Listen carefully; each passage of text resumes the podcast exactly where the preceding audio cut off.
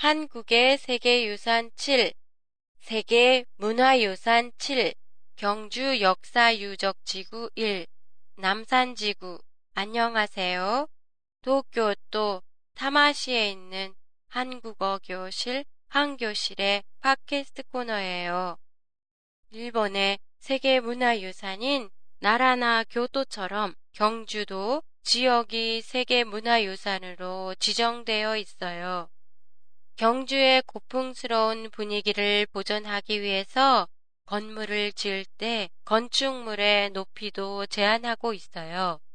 경주 역사 유적 지구는 통일 신라 시대뿐만 아니라 그 이전의 신라 왕조의 유적까지도 포함하고 있어 신라 천년 BC 57년부터 AD 935년까지의 흔적을 잘 알 수 있어요.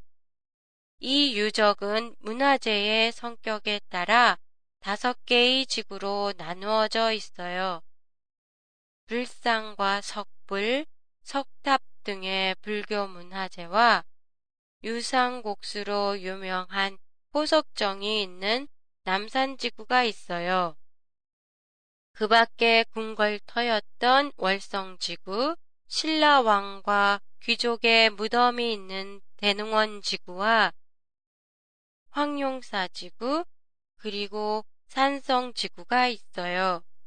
세계 문화유산으로 지정되어 있는 문화재는 모두 합해 52개예요. 오늘은 남산 지구에 대해 살펴보겠습니다.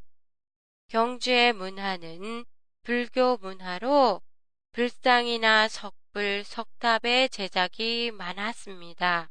바위벽에 불상을 새기거나 바위를 조각해서 만든 불상이 많이 남아있지요.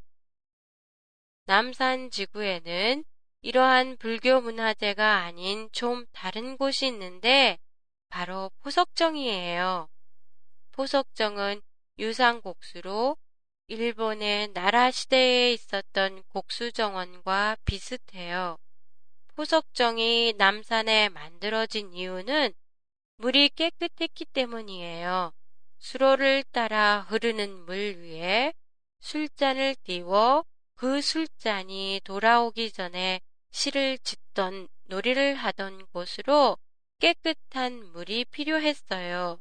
후석정은 또한 신라의 마지막 왕이 살해된 곳이기도 해 신라의 번영과 멸망을 함께 상징하는 곳이기도 합니다.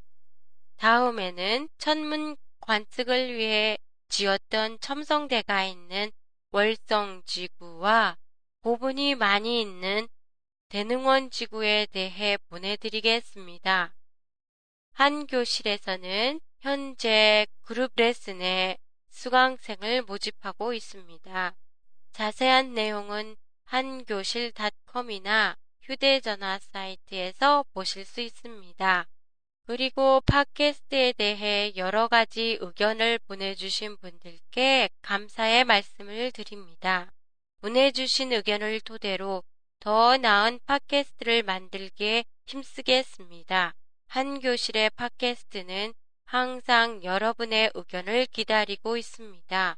보내주실 때는 인터넷 홈페이지 상단에 있는 팟캐스트란의 앙케이트나 휴대폰 사이트에서 강사 연락처의 메일 송신란에 내용을 입력하셔서 보내주시면 됩니다.